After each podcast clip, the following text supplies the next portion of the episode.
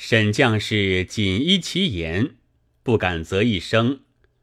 正时拽了他手，转弯抹角，且是熟溜，早已走到了聚赌的去处。朱姬正赌的酣，各不抬头，不见沈将士。正时将他捏一把，扯到一个西空的所在站下了，真似了许久。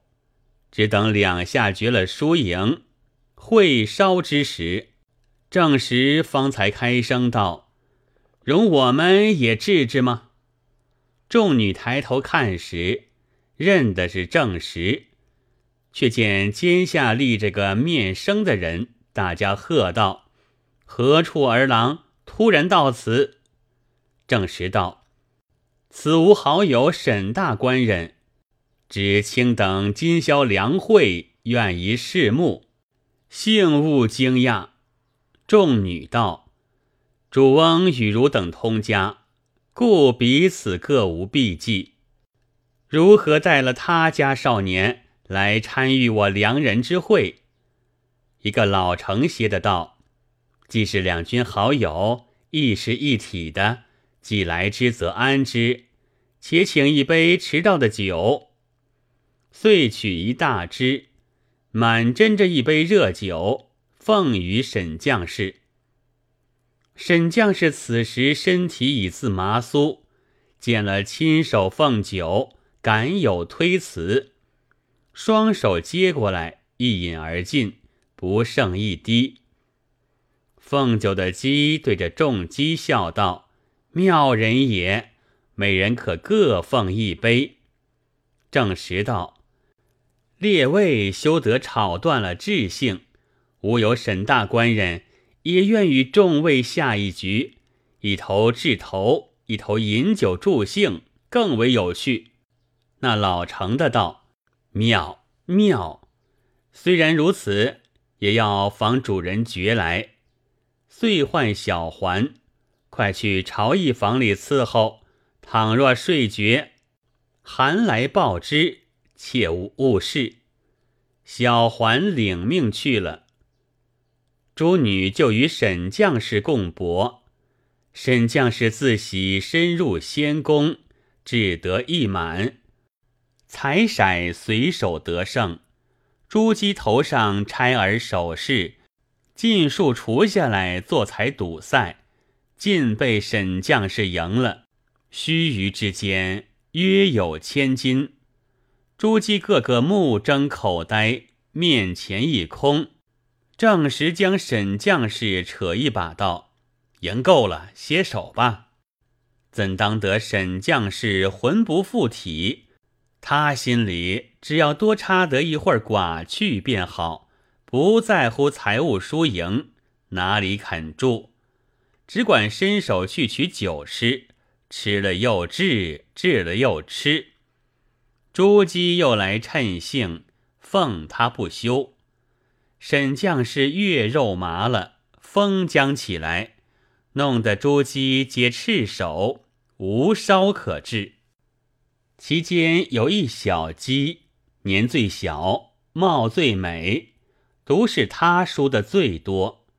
见沈将士风风势势，连至彩头，带着怒容。起身径去，走至房中转了一转，提着一个羊脂玉花樽到面前，向桌上一耸，道：“此平值千民，值此做孤注，输赢在此一决。”众姬问道：“此不是尔所有，何故将来做注？”小鸡道：“此主人物也。”此一决得胜故妙，倘若再不如意，一发输了去，明日主人究寻，定遭鞭锤。然事事至此，我情已急，不得不然。众人劝他道：“不可感性，万一又输，再无挽回了。”小鸡弗然道：“凭我自主，何故阻我？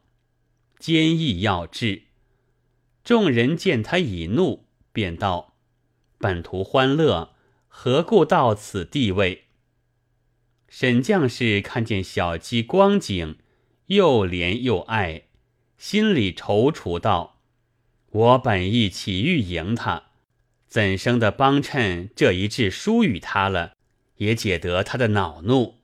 不然，反是我杀风景了。”看官听说，这头子虽无知觉，极有灵通，最是跟着人异性走的。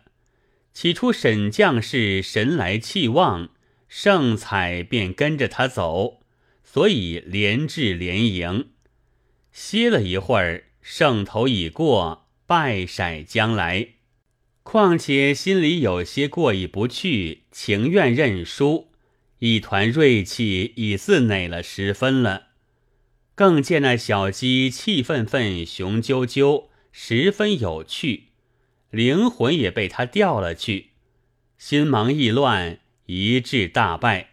小鸡叫声惭愧，也有这一致该我赢的。即把花樽底儿朝天，倒将转来。沈将士只道只是个花樽，就是千民也赔得起。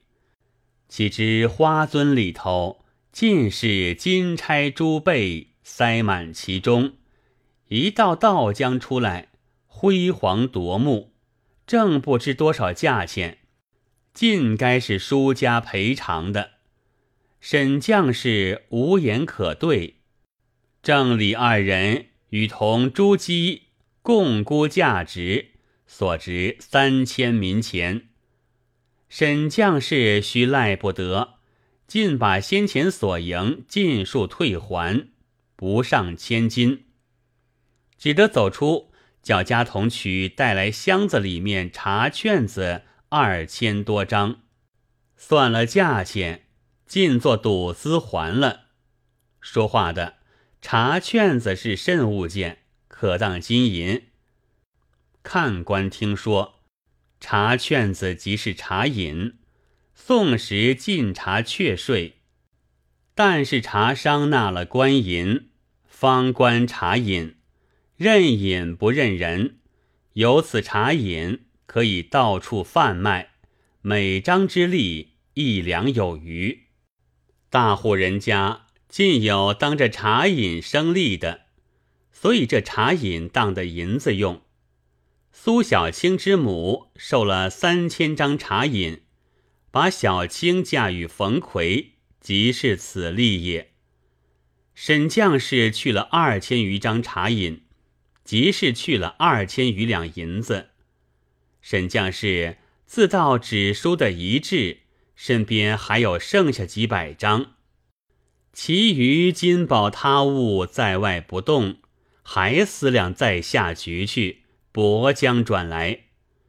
忽听得朝驿里头大声咳嗽，急所唾壶，朱姬慌张起来。忙将三客推出阁外，把火打灭，一齐奔入房去。三人重复走到轩外原饮酒去处，刚坐下，只见两个小童又出来劝酒道：“朝议多多致意尊客，深夜体倦，不敢奉陪，求尊客发性多饮一杯。”三人同声辞道：“酒兴已阑，不必再掏了，只要作别了便去。”小童走进去说了，又走出来道：“朝议说仓促之间多有减慢，夜已深了，不劳面别。此后三日再求三位同会此处，更加尽兴，切勿相聚。”又叫吩咐看马的，仍旧送三位到寓所，转来回话。三人一同沈家家童，乘着原来的四匹马，离了王家，行到城门边。天色将明，城门已自开了。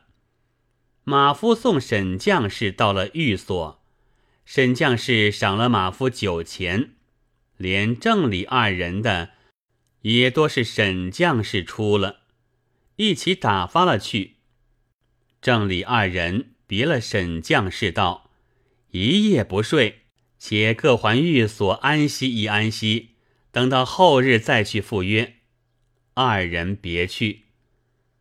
沈将士自思夜来之事，虽然失去了一二千本钱，却是着实得去。想来老鸡赞他何等有情，小鸡怒他也似有幸。其余诸鸡递相劝酒，轮流赌赛，好不风光。多是背着主人做的。可恨郑李两人先占着这些便宜，而今我既弄入了门，少不得也熟愤起来，也与他二人一般受用。或者还有阔着个把上手的事在里头，也未可知。转转得意，因两日困倦不出门，扒到第三日清早起来，就要再去赴王朝义之约，却不见郑李二人到来，急得家童到二人下处去请。下处人回言走出去了。只得呆呆等着，等到日中竟不见来，沈将士急得乱跳，杜长多爬了出来，想一想道：“莫不他二人不约我先去了？我既已拜过扰过，认得的了，何必带他二人？只是要引进内里去，还须得他们引路。我如今备些礼物去。”筹些前晚之着，若是他二人先在，不必说了；若是不在，料得必来，好歹在那里等他们为是。叫家童雇了马匹，带了礼物，出了城门，竟依前日之路到王朝义家来。到得门首，只见大门拴着，先叫家童。循着旁边一个小侧门进去，一直到了里头，并无一人在内。家童正不知什么缘故，走出来回复家主。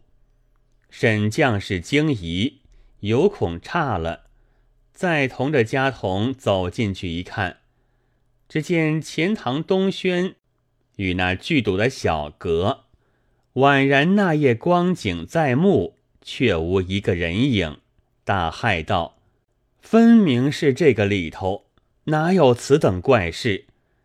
急走到大门左侧，问这个开皮铺的人道：“这大宅里王朝义全家哪里去了？”皮匠道：“此是内向侯公公的空房，从来没个什么王朝义在此。”沈将士道：“前夜有个王朝义。”与同家眷正在此中居住，我们来拜他，他做主人留我们吃了一夜酒，分明是此处，如何说从来没有？皮匠道：“呃，三日前有好几个恶少年携了几个上厅有名粉头，睡了此房吃酒赌钱，次日分了利钱，各自散去，哪里是什么王朝义请客来？”这位官人莫不招了他道了？沈将士方才一道是奸计，装成圈套来骗他这些茶券子的，一二千金之物，分明付了一空了，却又转移念头，追思那日持鞭换马，宅内留宾，后来阁中聚赌，都是无心凑着的。难道是设得来的计较？似信不信道，只可惜不见两人，毕竟有个缘故在内。等待几日，寻着他两个再问。岂知自此之后，屡屡叫人到郑里二人下处去问，连下处的人多不晓得。说道：“自那日出去后，一径不来，须锁着两间房。”开进去，并无一物在内，不知去向了。到此方知，前日这些逐断逐节行径，令人看不出一些。与马夫小童多是一套中人物，只在池这一页里头打合成的，正是拐骗的十分巧处，神鬼莫测也。慢到凉棚作圣游，谁知屈妾有阴谋，清规不是贤人道，只为痴情错下愁。